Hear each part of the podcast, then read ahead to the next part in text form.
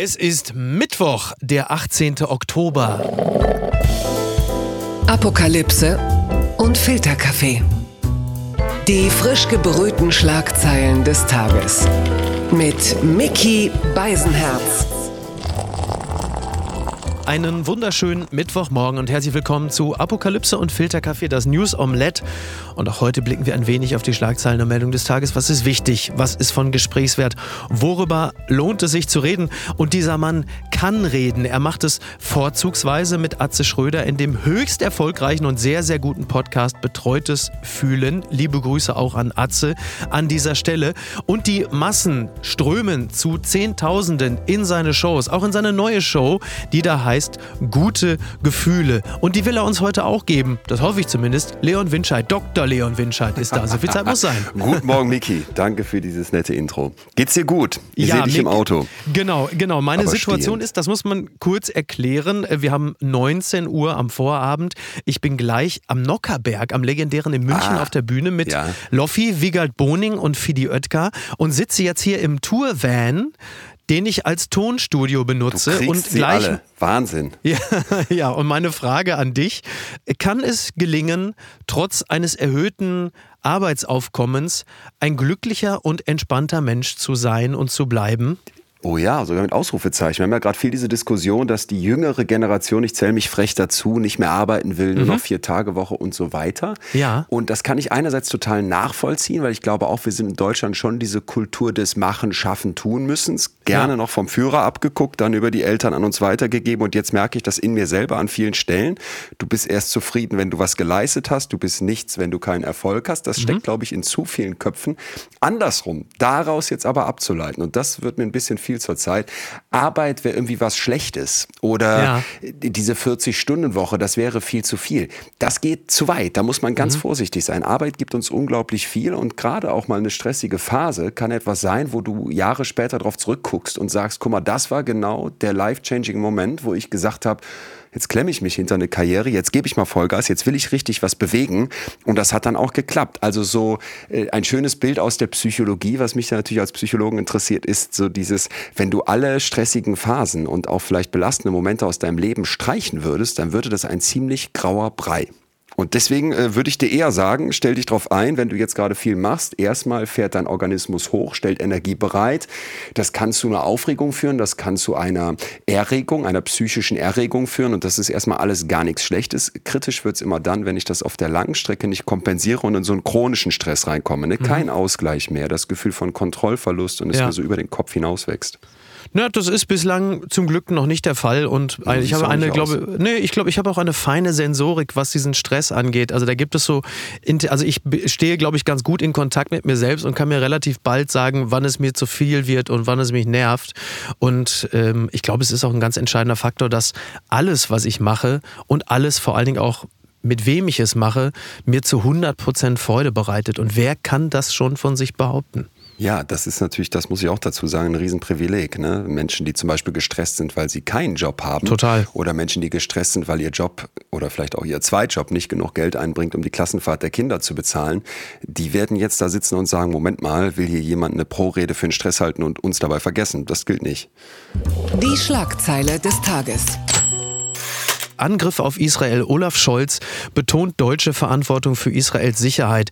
Das meldet die Zeit. Ein Besuch bei Freunden in schwierigen Zeiten. Olaf Scholz sichert in Tel Aviv die Solidarität Deutschlands mit Israel zu. Er warnt vor einem Eingreifen von außen. Er ist der erste europäische und westliche Staatschef, der äh, Israel seit der Terrorattacke der Hamas besucht hat. Und in eben dieser Situation erlebt dann äh, der Kanzler Explosionen mit eigenen Augen, wird dann äh, nochmal aus der Maschine geholt beim Abflug, äh, wird während des Luftalarms aus dem Flugzeug gebracht, mit einem Auto in ein Flughafengebäude gefahren, in einen Schutzraum da kann man dann noch zwei äh, Explosionen mit eigenen Augen sehen.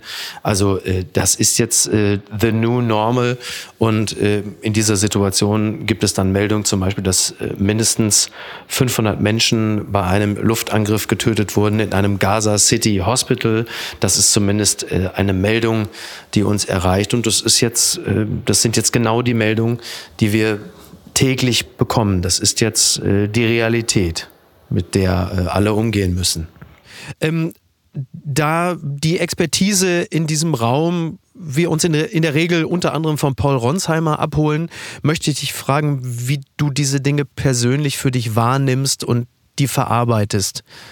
Erstmal muss ich sagen, wenn ich mit jüdischen Freunden oder Bekannten spreche und wirklich auch Sprachnachrichten mit, mit Tränen mhm. mir dann anhöre oder von anderen jüdischen Freunden schon vor längerer Zeit gehört habe, man fühlt sich hier in Europa, ne, in Deutschland auch ganz konkret ja. mit den Werten der AfD nicht mehr sicher und dann Israel so eine Art Zufluchtsort ist und man jetzt, jetzt sieht, was dort passiert, dann schnürt sich mir alles zu. Dann denke ich an diese grausamen Bilder, die wir alle in Social Media zum Teil ja auch ganz ungefiltert präsentiert bekommen von Granaten, mhm. die in Bunker geworfen werden. Immer wieder diese absurden Fragen, ist das jetzt echt, ist das nicht echt? Ja. Und gleichzeitig dieses Mitfühlen von Töchtern, die auf irgendwelchen Festivals verschleppt werden, das macht richtig viel mit einem. Das geht mir nicht aus dem Kopf. Und da muss ich auch sagen, bei allem weiter so, und das Leben muss auch weitergehen, das will ja keiner in Abrede stellen ist das etwas, was mich seit ja, jetzt mehr als einer Woche total beansprucht, gedanklich umtreibt. Auch, auch fertig macht. Anders kann ich das eigentlich nicht sagen. Ich denke, und das ist jetzt wieder der psychologische Blick, den man ja auch auf sich selber haben kann, das, das gilt für uns alle, dieses Halte durch, zeigt keine Schwäche. Ein Indianer kennt keinen Schmerz. Das sind diese ganz furchtbaren Sprichwörter, mit denen wir groß geworden sind. Mhm. Aber wenn wir uns jetzt mal vor Augen führen, wir kamen aus einer sowieso schon wirtschaftlich schwierigen Lage. Dann kam diese Corona-Pandemie aus ja. dem Nichts. Mehrere Jahre. Lockdown, soziale Isolation, gesellschaftliche Spaltung, all das. Und dann kommt wieder aus dem Nichts dieser Ukraine-Krieg, damit du jetzt aus dem Nichts, wo das ja. andere kaum verdaut ist, beziehungsweise noch läuft, diesen Terror Horror der Hamas erleben musst, da möchte ich uns einfach mal allen sagen, wir leben nicht im Vakuum und dass jetzt Menschen sagen, ich kann nicht mehr, das ist zu viel. Und im Übrigen äh, einige Psychologieverbände, wie ich finde, sehr, sehr passend, heute einen Brandbrief an Olaf Scholz geschrieben haben. Es geht ah, ja. so nicht weiter. Wir brauchen mehr Therapieplätze. Wir müssen was tun. Ihr habt das zugesagt im Koalitionsvertrag und noch nichts gemacht. Das finde ich ist sehr, sehr treffend, sehr, sehr wichtig in einem Moment, wo ich, wenn ich mich in Deutschland umgucke, das Gefühl habe, die Menschen sind psychisch an ganz vielen Stellen gehen extrem auf dem Zahnfleisch und das gilt für mich auch. Ja, es ähm, ist natürlich eine Situation, in der wir nicht unmittelbar betroffen sind von dem Terror der Hamas. Wir sind auch nicht unmittelbar betroffen, weil wir Familie in Gaza haben beispielsweise. Das sei an dieser Stelle auch ganz dick unterstrichen. Ja. Auch dort gibt es natürlich Menschen, die anderen Menschen nahestehen, äh, die ihre Lieben da in Gefahr äh, wissen. Das ist wichtig zu erwähnen. Aber wir sind, wie du richtig angerissen hast, natürlich Menschen, die äh, Teil einer Gesellschaft, einer Öffentlichkeit sind, die alleine nur in den 2020ern und das sind nur drei Jahre, heftigste Erschütterungen erlebt haben, die du gerade schon erwähnt hast. Man hat ja bislang eigentlich, irgendwann hatte man mal gedacht, dass so der Schrecken sich ablösen würde, dass die Einschläge sich artig in, ja. in Reih und Glied aufreihen. Aber es ist tatsächlich eher, sie sind sowieso Leute, die sich, also der, der Schrecken ist wie so eine Masse, die gleichzeitig in die U-Bahn reindrängt, also in dein Bewusstsein. Wie so eine Emulsion des Irrsinns. Alles läuft ineinander, anstatt irgendwie ähm, sich so, so, ja, anzustellen. Und da gibt es dann die berühmte Nachricht, Nachrichtenfatigue, von der man viel hört. Die Leute sagen irgendwann, ich kann es nicht mehr sehen, ich will es nicht mehr sehen. Krisenresilienz ist natürlich auch das, das ganz große Thema. Und die Frage, wie ist das zu schaffen? Also wie werden wir resilienter? Denn ja. es steht leider zu befürchten, dass die Dinge sich bis auf weiteres erstmal nicht bessern werden. Also erstmal gibt es Hoffnung. Dazu gleich. Gut, das ist schon mal gut. Ja, ja, das ist wirklich ja. wichtig. Also aus psychologischer ja, Sicht gibt es wirklich Hoffnung mit einem dicken Ausrufezeichen. Gut. Bevor wir da hinkommen, aber erstmal die ähm, tolle Tanja Singer, eine Psychologin, eine Professorin von der Max-Planck-Gesellschaft in Berlin. Klasse Interview in der Zeit gegeben, wenn man genauer reingucken möchte, wo es darum geht, dass wir erstmal verstehen, was macht das mit uns. Also was passiert in unserem Kopf, wenn wir Bilder aus Gaza und vielleicht auch aus den anderen Krisenregionen, der Krieg in der Ukraine geht ja auch weiter, mhm. sehen. Und da muss man dazu sagen, dass wir aus neurowissenschaftlichen Untersuchungen sagen können, dass im Gehirn ganz ähnliche Netzwerke, also Bereiche aktiv werden, wenn ich das Leid eines anderen Menschen sehe, wie wenn ich eigenes Leid erfahre. Du hast ja total zu Recht abgegrenzt. Ja. Wir beide haben keine Familie dort. Deswegen werden wir nochmal ganz anders logisch mitfühlen als jemand, der unmittelbar betroffen ist, weil er da ist oder weil seine Liebsten da sind. Aber ja. das Gehirn simuliert im Prinzip das Leid und das kostet jetzt Kraft. Die Empathie, die wir dabei empfinden, die, die die Grundlage dafür ist, ist ja nichts Schlechtes. Ne? Dass ich in der Lage bin, mich in andere hineinzufühlen, ist ja total großartig. Der Punkt ist aber, wenn diese empathische Aktivierung zu lange läuft, dann kann es zu einem zu viel kommen. Und du hast mhm. gerade schon das Nachrichtenfatigue angesprochen, dass ich vielleicht sage, ich pack die ganze Nachrichtenlage nicht mehr. Ja. Aus psychologischer Sicht gibt es noch einen zweiten Begriff, der mir da ganz wichtig ist, und zwar empathischer Stress. Ja, ja. ich habe mich empathisch gezeigt, aber irgendwann kommt zu so einer Art Schutzmechanismus. Die Schotten machen dicht. Ich halte das nicht mehr aus. Und jetzt auch weil es keine Belohnung dafür gibt für die Empathie, ja, weil es keine unmittelbare Belohnung dafür gibt, weil ich vielleicht irgendwann nicht mehr kann, weil mir nur noch irgendwie so ein Zynismus hilft, mich abzuschotten. Es gibt sogar Bezüge zu Burnout, dass ich regelrecht ausbrenne, weil mich das zu viel Kraft kostet. Haben wir ja eben auch ganz schön gesagt am Anfang. Ne? Dieses dauerhaft Belastung haben, wenn irgendwas chronisch wird, das ist problematisch. Und jetzt kommt die, die Hoffnung und ich finde auch etwas, was uns motivieren kann, vorwärts zu gehen. Du weißt, ich beschäftige mich sehr, sehr viel mit Gefühlen und eine mhm. ganz wichtige Unterscheidung ist Empathie und Mitgefühl. Ja, Empathie ist also quasi dieses, was automatisch anspringt. Ich sehe die Bilder von den jungen Leuten, die auf diesem Festival verschleppt wurden und kann das kaum aushalten, weil ich so unmittelbar diese ganzen emotionalen Reaktionen mitbekomme, sie selber in meinem Kopf gespiegelt werden. Mitgefühl wäre jetzt im Prinzip ein nächster Schritt. Das wäre mehr so ein, ein Ich fühle das Leid des anderen, so als würde ich selber leiden. Bis dahin könnte man sagen, ist doch genau wie die Empathie. Mhm. Aber es kommt jetzt so eine Art Handlungsimpuls in mir. Wenn du dich nicht gut fühlst, ne, möchtest du ja dich daraus befreien. Und dieses, was machen wir denn jetzt? Ist ganz, ganz wichtig, dass wir uns das zugestehen. Also wenn ich Mitgefühl aufbauen kann über die Empathie hinaus, dann kann im Prinzip so ein Wunsch entstehen, dass es dem anderen wieder besser geht. Ein Handlungsimpuls, ich will helfen. Und jetzt kann man zu Recht sagen, wir sitzen hier aber in Deutschland, was kann ich denn tun? Ich bin doch so machtlos, ich fühle mich ohnmächtig, kennen bestimmt auch viele. Da möchte ich eine ganz kurze Erfahrung teilen und ich glaube, jeder wird was Ähnliches für sich finden oder auch was ganz anderes, aber wir können eben doch was tun. Ich habe mit einer, mit einer Jüdin vor einiger Zeit gesprochen und die habe ich sie gefragt, wie fühlt man sich als Jude zurzeit in Deutschland? Und dann hat sie mir erzählt, dass ähm, für sie so ganz schlimme Momente sind, wenn ein Handwerker reinkommt und so en passant erzählt, naja, 9-11 wissen wir ja alle, das war ja damals irgendwie Rothschild, ah. ne, so jetzt zum Jahrestag. Und, du, und dann sagst du, ey, das ist ein antisemitisches ein antisemitisches Vorteil, was sie da schüren. Und der sagt, nee, aber wissen wir doch, ist doch so. Und sie meinte dann zu mir, das lässt mich nicht los. Das Schlimmste ist, wenn ihr anderen nichts dagegen sagt wenn ihr uns nicht beisteht. Und das war etwas, wo ich so dachte, bei aller Hilflosigkeit, bei aller Empathie, die natürlich irgendwann, ja, belastet auch, finde ich, wenn man in dieses Mitgefühl geht und jetzt hört von den jüdischen Gemeinden, wie gut das tut, wenn Leute kommen in die Synagoge und einfach nur einen Besuch machen, um zu zeigen, wir sind da. Wenn du irgendwo Antisemitismus erlebst, dass du dich traust, den Mund aufzumachen und auch wenn dir das noch so banal vorkommt oder vielleicht auch riskant, das ist dann Mitgefühl und das ist in dem kleinen Rahmen, den du hast, etwas zu tun. Und das finde ich ist etwas, was uns Hoffnung geben kann, weil wir eben nicht in eine Passivität reinrutschen wollen, weil wir nicht sagen wollen, das ist uns egal, weil wir nicht sagen wollen, ich mache die Nachrichten aus, sondern ich glaube, weil wir alle in der Verantwortung stehen, gerade in Deutschland, dann zu sagen, da tue ich was. Entzauberte Scheinriesen. RTL NTV Trendbarometer. Union legt deutlich zu. SPD stürzt ab. CDU und CSU im Aufwind. Um vier Punkte geht es für die Union im Trendbarometer aufwärts. Die SPD dagegen verliert vier Punkte und steht nun gleich auf mit den Grünen. CDU-Chef Merz kann vom Umfragehoch seiner Partei nicht profitieren. Also, das sei angemerkt. Also, wäre heute Bundestagswahl, dann wäre die CDU, CSU bei 32 Prozent, die AfD bei 21 Prozent. Sie hatten übrigens bei der letzten Bundestagswahl 10 10,3. Die SPD läge bei 14, die Grüne bei 14, die FDP wäre unter die 5%-Hürde gerutscht bei 4%. Übrigens, die Freien Wähler, die haben wir jetzt mal mitgezählt. Also Hubert Aiwanger, wir müssen uns die Demokratie zurückholen. 3%. Also fast so viel wie die FDP. Ähm, nach, das nach, wohlgemerkt nach dem exzellenten Verhalten zur Flugblattaffäre, wo es ja, ja auch um Antisemitismus also, ging. Ja, ne? Fantastisch. Ja, oder? Toll, oder gerade in diesen Zeiten. Fantastisch. Du sagst es. Ähm, also eines sei an dieser Stelle dick unterstrichen.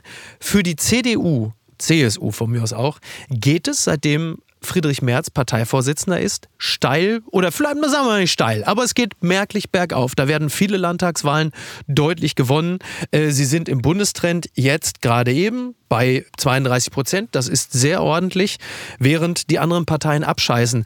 Aber wenn es darum geht, wen würden Sie denn gerne als Kanzler haben, da ist es dann tatsächlich schon so, dass ähm, Friedrich Merz äh, sich nicht verbessern kann. Also da liegt er nach wie vor nicht besonders gut. Ich glaube, ich weiß gar nicht genau, wie es bei den Kanzlerpräferenzen aussieht, aber da ist man so bei 22 Prozent. Das ist jetzt nicht so doll. Aber die CDU, also die, CDU okay, aber Kanzler Merz ja. so, äh. Und das hat doch auch viel mit seiner Performance zu tun. Ich glaube schon, vor allem wenn man sich auch bestimmte Ministerpräsidenten anguckt, die ja jetzt mehr oder weniger verhohlen gegen ihn zurückschießen. Mhm. Für mich ist ganz klar dieses Muster. Es sind die kleinen Paschas in der Schule, wo ja. jeder sofort irgendwelche Bilder im Kopf aufploppen hat. Es sind die ukrainischen Geflüchteten, die Sozialtourismus betreiben. Ich zitiere ja wohlgemerkt. Ne? Ja, ja. Und dann jetzt, es sind irgendwie Leute, die hier den Deutschen die Zahnarztplätze Genau, die äh, abgelehnten wegnehmen. Asylbewerber, die äh, dafür sorgen, dass die Deutschen keine Termine mehr kriegen. Diese Masche März, die zieht nicht. Ja, dieses Provozieren und dann versuchen, Grenzen zu verschieben, wo ich sage, das passt, dass man sich mal vertut. Gar keine Frage. Und ein Politiker, der viel raushaut, dass der auch mal was sagt, wo er nachher sagt, dafür entschuldige ich mich, habe ich eher Respekt davor, wenn man mhm. sich dann entschuldigt. Aber dieses, ich provoziere, ich verschiebe Grenzen des Sagbaren und rudere dann zurück. Also wem diese Masche nicht von woanders bekannt vorkommt, ne, in eher hellblauer Farbe, der verkennt ja eine Realität. Und Aber für finde, die CDU scheint es ja jetzt gerade auf Bundesebene zu funktionieren. Das ist das erste Mal seit ja, Wochen, dass man es wieder erlebt, dass die AfD jetzt nicht schon, man hat ja bei dem letzten Trend erwartet, dass dass die AfD jetzt bei 32 Prozent liegt und nicht die CDU. Man ist ja schon begeistert, wenn plötzlich die CDU als linke Kraft der AfD, so ein bisschen wie in Polen fast. Weißt du, wo man sagt, man jubelt, dass so eine konservative Partei den Rechten und Rechtsradikalen ja. das Wasser abgräbt. Auch interessant. Ja, aber nochmal, wenn wir psychologisch bei dem Kopf des Ganzen, ja, mhm. Teilkopf des Ganzen bleiben, also Merz, ja. zentrale Figur, dann ist für mich ist das klare Fazit dieses, ich klinge wie die AfD und mhm. das funktioniert aber nicht, weil, und das finde ich jetzt den spannenden Punkt, vielleicht auch ein Learning aus Polen, wo es halt halt den, den Wahlkampf der Herzen gab. Ne? Also ein viel, viel, nicht ich lasse mich von den Populisten jagen, sondern ich drehe den Spieß im Prinzip um und stehe für meine Punkte ein und wehre mich genau gegen das, was die machen. So, was Donald Tusk dort gemacht hat, das ist etwas, wo ich bei Friedrich Merz denke, er macht es genau andersrum. Du wählst die Sprache der AfD und verlierst dadurch die Mitte, weil die sagt dann natürlich irgendwann, vielleicht auch enttäuschte, eigentlich Mittewähler, ja, dann kann ich doch auch die AfD wählen. Und das ist aus meiner Sicht brandgefährlich, denn in einer Zeit, wo du sowieso das Gefühl hast, es gibt einen Rechtsruck in Europa, es gibt eine Demokratiefeindlichkeit, es gibt einen Antisemitismus, der in Deutschland auch ein, ein Niveau hat, wo du dich fragst, mhm. um Gottes Willen, wieso reden wir da so wenig drüber, wieso schämen wir uns da nicht mehr für? Wo ich sagen muss, Kurs gescheitert, mein Eindruck, und mhm. wie lange er noch braucht, um da dann vielleicht jetzt mal wirklich zu korrigieren, keine Ahnung, aber dass das nicht funktioniert, denke ich, wird immer klarer.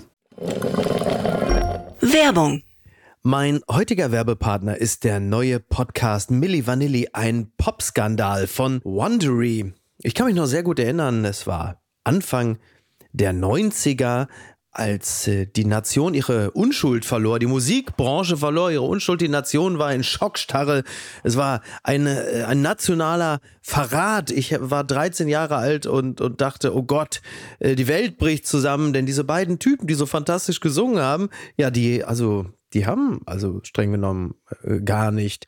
Und die neue sechsteilige Podcast-Serie Milli Vanilli, ein Popskandal, gehostet von Aminata Belli, der erzählt von einem der größten Skandale der Musikgeschichte, denn als 1990 herauskommt, dass Rob und Fab, die beiden Gesichter der Band Milli Vanilli, keinen ihrer Songs selbst gesungen haben, da sorgt das für eine riesige Aufregung in der Öffentlichkeit.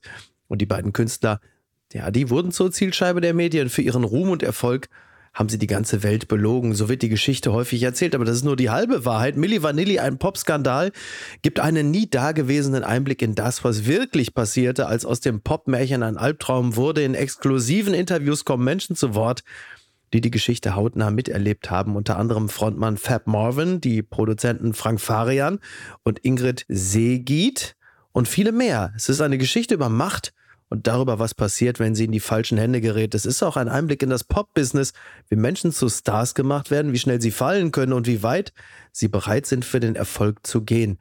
Milli Vanilli, ein Popskandal, gibt es überall da, wo es Podcasts gibt. Alle Infos findest du wie immer auch in den Show Notes. Und jetzt weiterhin viel Spaß mit der heutigen Folge, die ich übrigens ausschließlich selbst gesprochen habe. Bitte empören Sie sich jetzt. Mit oranger Farbe. Letzte Generation besprüht Weltzeituhr auf Alexanderplatz. Das meldet die FAZ. Die Weltzeituhr auf dem Berliner Alexanderplatz ist von der Klimaschutzgruppe Letzte Generation mit oranger Farbe besprüht worden. Mehrere Mitglieder der Gruppe versprühten die Farbe am Dienstagmorgen gegen 9 Uhr aus vier Feuerlöschern auf die bekannte Touristenattraktion, die danach fast komplett orange war. Auch die Säule, auf der die Uhr steht und der Boden unter der Uhr bekamen viel Farbe ab. Also das sei äh, schon mal angemerkt. Die FAZ bezeichnet ähm, die letzte Generation als Klimaschutzgruppe. Das ist äh, bei der Bild anders. Da sind es entweder Klima, ich weiß nicht, ich glaube Klimairre, Klimakriminelle. Ähm, Terroristen fehlt mir noch. Äh, ich glaube Terroristen haben sie nicht so gesagt. Weit geht's nicht? Okay, nee, so weit geht's. Ich habe aber, du, du hast aber meine Gedanken gelesen als guter äh, Psychologe, ja. denn da habe ich kurz überlegt, haben sie das auch schon, aber das haben sie nicht geschrieben. Aber ich glaube Klimairre kann auch sein. Klimaver naja, und jetzt war es aber halt eben dann die Weltzeituhr und der Slogan, ähm, den sie auf das Transparent geschrieben haben, war, uns läuft die Zeit davon. Da muss man ja der Fairness halber sagen, diese Botschaft ist zumindest mal wieder im Connex ganz gut getroffen, denn beim Brandenburger Tor, das sie ja unlängst besprüht hatten, da haben sie ja gesagt, irgendwie, also das Brandenburger Tor steht für eine Wende und wir müssen auch die Wende, wo alle gesagt haben, also jetzt äh, langsam macht das alles gar keinen Sinn mehr. Bei der Weltzeituhr, äh, ein Werk übrigens des DDR-Formgestalters Erich John, äh, da muss man sagen, okay, uns läuft die Zeit davon. I got it. Immerhin. Ja. Äh, das Motiv ist vielleicht das eine. Bevor wir aber darüber reden, was das mit den Leuten macht und was da vielleicht schiefläuft, erlaube mir kurz, dass ich dir erzähle, Miki. Ich saß diese Woche im Zug mit Greta Thunberg. Ach wow. Kommt da einfach reinspaziert mit dieser allseits bekannten Wasserflasche, weil sie natürlich kein Plastikwasserflaschen Wasser trinkt. Ja. Setzte sich hin, wechselte, glaube ich, fünf, sechs Mal den Platz. Ist sie wieder erste Klasse gefahren, Leon? Nein, das war doch beim nicht. Fahre ich, sehe ich aus wie ein erste Klasse Reisender. Ich, du ich weißt, war erste äh, Klasse. Ich war erste Klasse. ja, guck, so siehst du auch aus. Und natürlich. ich nicht, guck. Und ja. ich saß da in der zweiten Klasse und sie saß da mit ihrem iPhone, ich würde mal sagen elf, das hatte ich auch mal mit, mhm. äh, hörte die ganze Zeit Musik und war, hatte so eine ganz ruhige Ausstrahlung. Sie wurde dann ja prompt äh, gestern noch festgenommen in London, meine ich, äh, beim Demonstrieren gegen die Ölkonzerne. So, was ich sagen will und was sich da nochmal sehr klar für mich gezeigt hat, ist, diese junge Frau zu sehen und ich, wir haben es ja mitbekommen von Tag 1, diesen Schulstreik, ich glaube, da war sie 16 oder noch jünger. Ja, ja, 16, genau, ja. Das mitzufühlen, da muss ich sagen, das hat was mit mir gemacht und auch ganz nachhaltig mit mir gemacht. Wir reden in der Psychologie von Role Models, von Vorbildern. Das gilt für Frauen in Führungspositionen, das gilt aber sicherlich auch für so etwas wie Veränderung in der, in der Klimathematik, wo ich das Gefühl habe, dass es solche Menschen gibt und dass die einem etwas vorleben und zeigen, guck mal, ne, wie man es auch machen könnte. Das empfinde ich als etwas total Positives und ich empfand es auch als total wichtig und positiv und das ist wieder was Psychologisches, als sie vor der, ich glaube, UN-Vollversammlung mit dem Segelboot dahin gefahren sagte, ähm, I want you to panic ihr müsst Panik bekommen. Wo jetzt viele sagen, was Panik, das ist doch völlig. Nein, mit Emotionen zu arbeiten und auch mit so einem Gefühl wie Panik oder vielleicht auch starke Angst, das ist ganz zentral. Das ist nichts Schlechtes, die Angst. Angst ist ein Aber wir Gefühl, hatten doch schon vorher doch schon Panik in allen möglichen ja. Belangen. Da hatte man natürlich das Gefühl, ja, vielen Dank für äh, den, den Vorschlag, Panik zu kriegen. Die haben wir doch sowieso schon aufgrund der anderen ja, aber, Krisen. Aber ich möchte dazu sagen, dass wenn ich jetzt auch an die letzte Generation denke, die ja doch von Fridays for Future sich nochmal an vielen Stellen abgrenzt, ja. in beide Richtungen, dieses Verstehen, dass junge Menschen und ja nicht nur junge Menschen, viele Menschen auf diesem Planeten gerade eine Panik spüren und auch eine Machtlosigkeit und nicht mehr wissen, was sie tun sollen. Bis dahin geht mein Verständnis absolut mit zu sagen, wir greifen vielleicht auch zu Maßnahmen, wo viele schlucken. Das Problem, was ich dann sehe, ist, und das muss ich sagen, beim Brandenburger Tor sehr, aber ich habe auch viel in Berlin gelebt, bei der Uhr auch, oh, das tut so weh. Das mhm. tut so weh, weil du stehst da und denkst dir, erstens, was wird das mit dem Rest machen, die vielleicht sowieso schon so auf der Kippe sind, lehne ich das ab oder gehe ich mit? Und andererseits, wem hilft das jetzt? Ich habe dann manchmal für mich gedacht, und ich hatte dir ja angekündigt, wir müssen heute noch über Penisse und SUVs sprechen. Unbedingt, Wie, unbedingt. Unbedingt, das wird gleich kommen. Wie wäre es gewesen, wenn man mal sagt, statt solcher ja, was heißt jetzt Monumente, ja. würde ich mich mal mehr auf sowas wie SUVs besprayen konzentrieren oder such dir was aus. Ne? Vielleicht findet man noch so super Yachten. Ich meine, Yachten wurden schon besprayt, aber dass man mehr auf das geht, wo man sagt, ey, es ist ein, es ist vor allem ein, zwar sind wir es auch in der Menge, aber es ist vor allem ja ein kleiner Teil, nämlich die Reichen und auch der reiche Norden der Welt, der den Rest kaputt macht. Ja. Und da dann zu sagen, ey, wir besprayen Privatjets, wir machen, wir besprayen SUVs, wir, wir blockieren Privatjet-Landebahnen, da habe ich das Gefühl, wäre A, das Verständnis deutlich größer und gefühlt für mich auch der Adressat sehr viel klarer.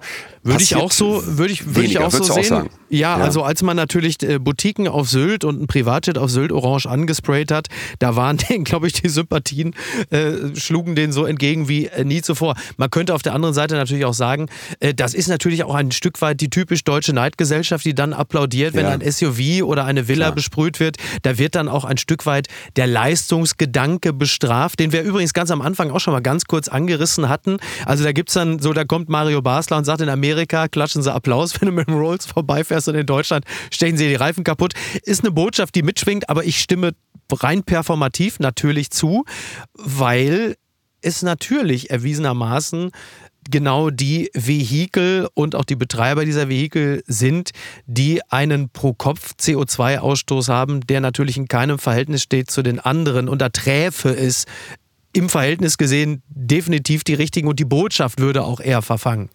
Und du siehst mich schon grinsen, die anderen müssen mich jetzt grinsen, lachen hören, denn hast du mir den roten Teppich ausgerollt, um bitte, zu fragen, bitte. woran könnte es liegen und sind sie es vielleicht gar nicht schuld, sondern liegt es an ihren Genitalien? Eine ganz neue Studie vom University mhm. College London und du weißt, ich gehe auf die bitte. Bühne und will immer Wissenschaft erzählen, aber daraus auch was ableiten ja. und das ist etwas, das wird in meine Show kommen. 200 englisch äh, sprechende männliche Partizipanten hat man da gefragt, also ja. Versuchspersonen, ja.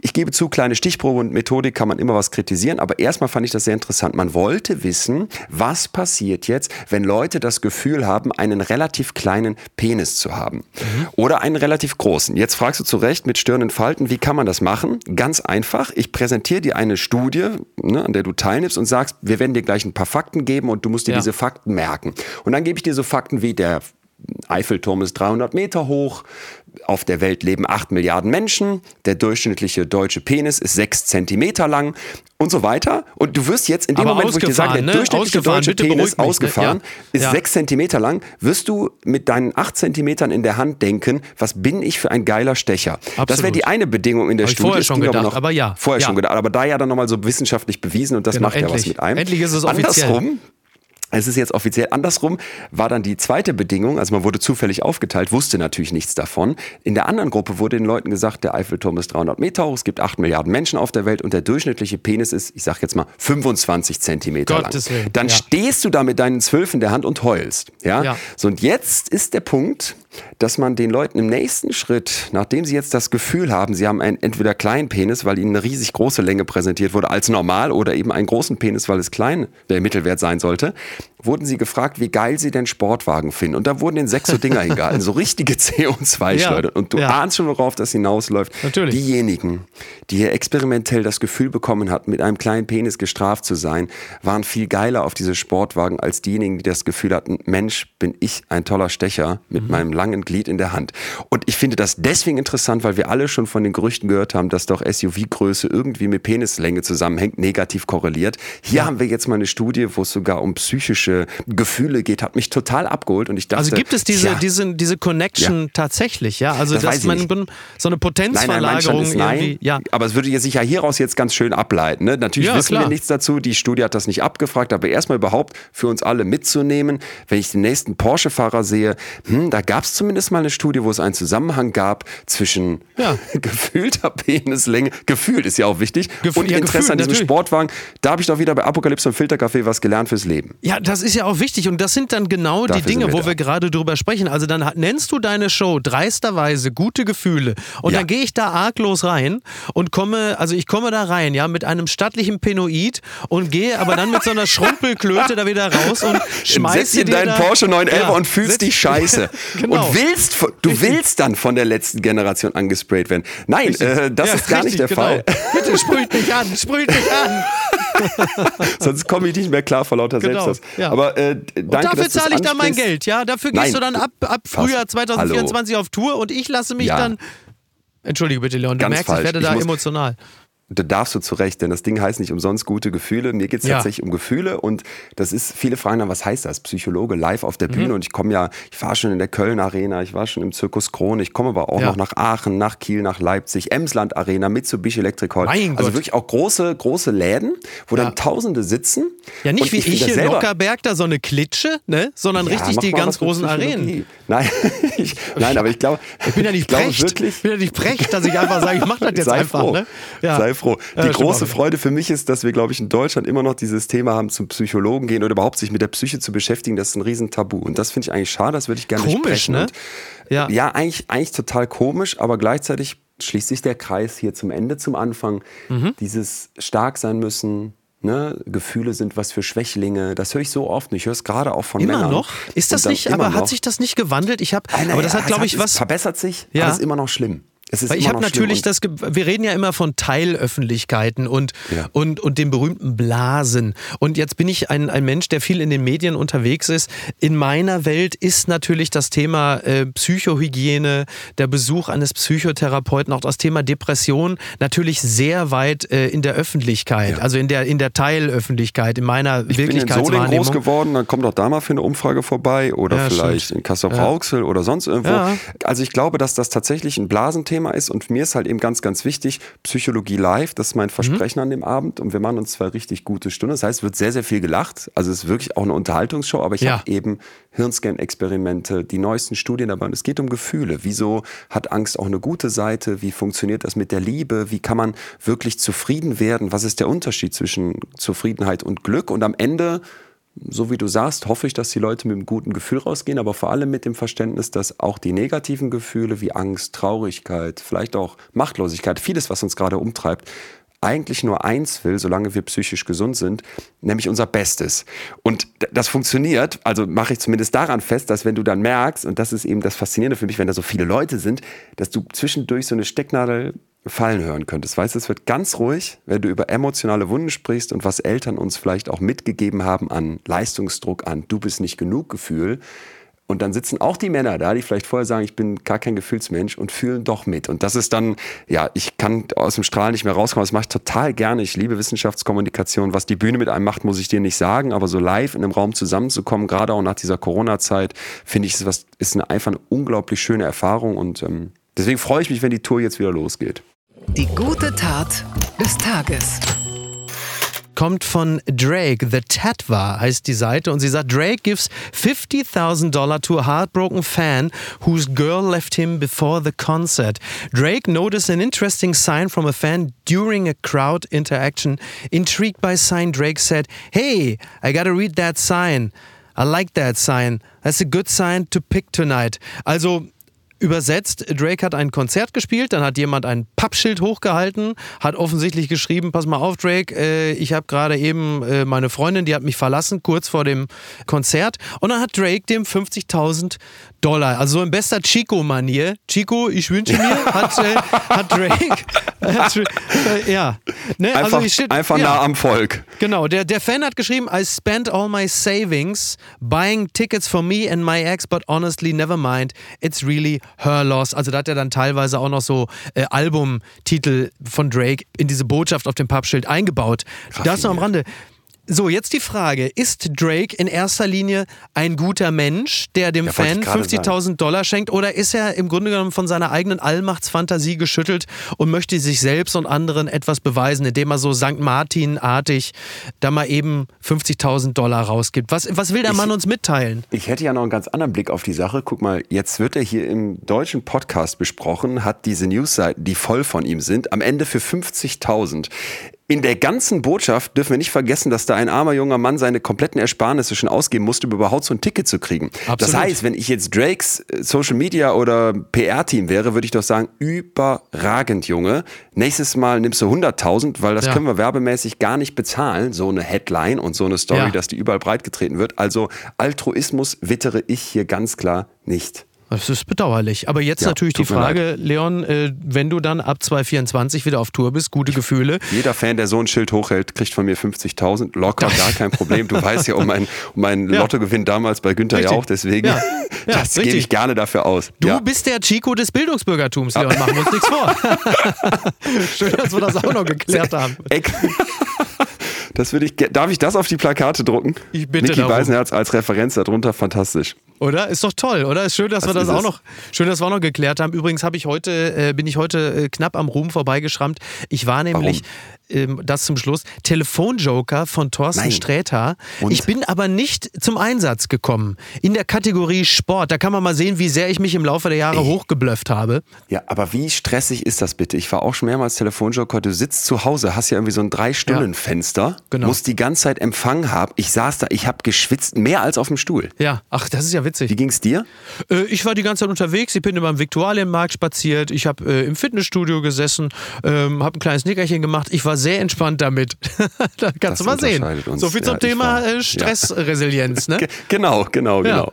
Oder so viel zum Thema, wie ernst nimmt man das eigentlich, dass da ein armer Bekannter sitzt, dem man helfen möchte? Dir scheint der Thorsten Sträter vielleicht auch einfach relativ egal zu sein. Das werde ich mit ihm am äh, Sonntag besprechen, wenn wir Ah, live in auf- Dortmund auf der Bühne sind. Genau. Er Hammer. und Bundesverdienstkreuzträger Aladin El Mafalani. Also Du bist eigentlich immer überall ausverkauft. Gibt es noch Tickets für Dortmund? Ich weiß es gar nicht. Ich, vielleicht ein paar Restkarten. Sowas ist dir egal. Ne? Du Ja. weißt ja aber, dass ich dir jemanden auf die Gästeliste geschustert habe, der Riesenfan ist aus meinem Umfeld. Wo war das noch mal Person wird gleich? Wo war das noch mal freuen. genau? Für Dortmund, für Dortmund. Ich Für du hast mir Dortmund, gesagt, genau. WhatsApp mir nochmal, Ja, werde ich tun. mach das bitte. Ähm, die wird sich freuen. Auf wie, jeden wie, Fall. wie heißt sie nochmal gleich? Dann können wir sie gleich ganz lieb grüßen an dieser Stelle. Äh, Alexa. Alexa, äh, liebe Grüße. Ich freue mich, Ja. wenn du äh, am Sonntag in Dortmund äh, dabei bist. Erste Liebe Reihe, Grüße. Schilder hochhalten So und bitte wir's. nicht vom Mann trennen, um 50.000 abzustauben. Genau, und ich hole mir Tipps ab, weil ich sage immer, Alexa, sage mir und dann gucken wir einfach mal, was Jeder passiert. dieser Witze ne? verbietet sich die Arme. Entschuldige bitte. Niki. Also, Leon, ich danke dir ganz herzlich. Ich gehe ich jetzt mal erst. auf die Bühne in München. Viel Spaß Ich dort. danke dir für die guten Gefühle, die du uns heute hier gegeben hast. Äh, In diesen Tagen äh, kann es wirklich nicht genug davon geben und ähm, ich glaube, wir haben alle ein bisschen was mitgenommen. Vielen Dank. Es ist immer schön, mit dir zu sprechen und ich freue mich sehr auf deine Live-Show und freue mich natürlich auch sehr darauf, wenn du demnächst wieder hier zu Gast bist. Lass es dir gut Wir gehen. hören uns. Dankeschön. Grüße an Loffi. Tschüss, Miki. Leon, ich danke dir. Alles aus. Gute Ciao, ciao. dieser Tage. Tschüss. Danke.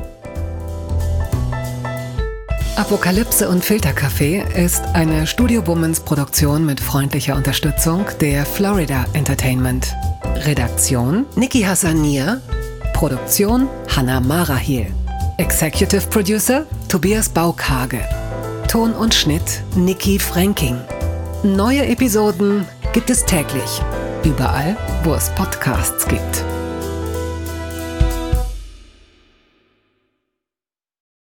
Ich dachte ja, wir machen einen Podcast zusammen, Joko, und dann ähm, hängen wir einfach ab, einmal die Woche, unterhalten uns ein bisschen lustige Alltagsbeobachtung, manchmal politisches Ja. Take, dies, das, Feierabend. Was stattdessen passiert, ich muss Sport machen. Schöne Naja. Scheiße. Auf eine gewisse Art und Weise ist es aber auch abhängend. Ne? ja gut, ähm, das ist aber so, so eine Entwicklung, die man natürlich nicht kommen sieht, wenn man einen Podcast beginnt, wo man aber, wenn man einen Podcast hat, wie wir beide, der jeden Donnerstag erscheint, äh, und Sunset Club heißt, sehr dankbar darüber ist, dass zum Beispiel ein Gast wie Kai Pflaume sagt, hast du nicht Bock auf eine Klimmzug-Challenge? Ja, und jetzt mache ich seit zweieinhalb Monaten, trainiere ich Klimmzüge. Bald ist es soweit. Die große Auflösung, habe ich es geschafft, einen Klimmzug zu schaffen. Also habe ich es geschafft, ihn zu schaffen. Und die Laune ist im Keller bei mir, außer natürlich, wenn wir uns unterhalten miteinander. Aber den Rest der Zeit, den ich nicht mit dir Podcast mache, mache ich ja Sport.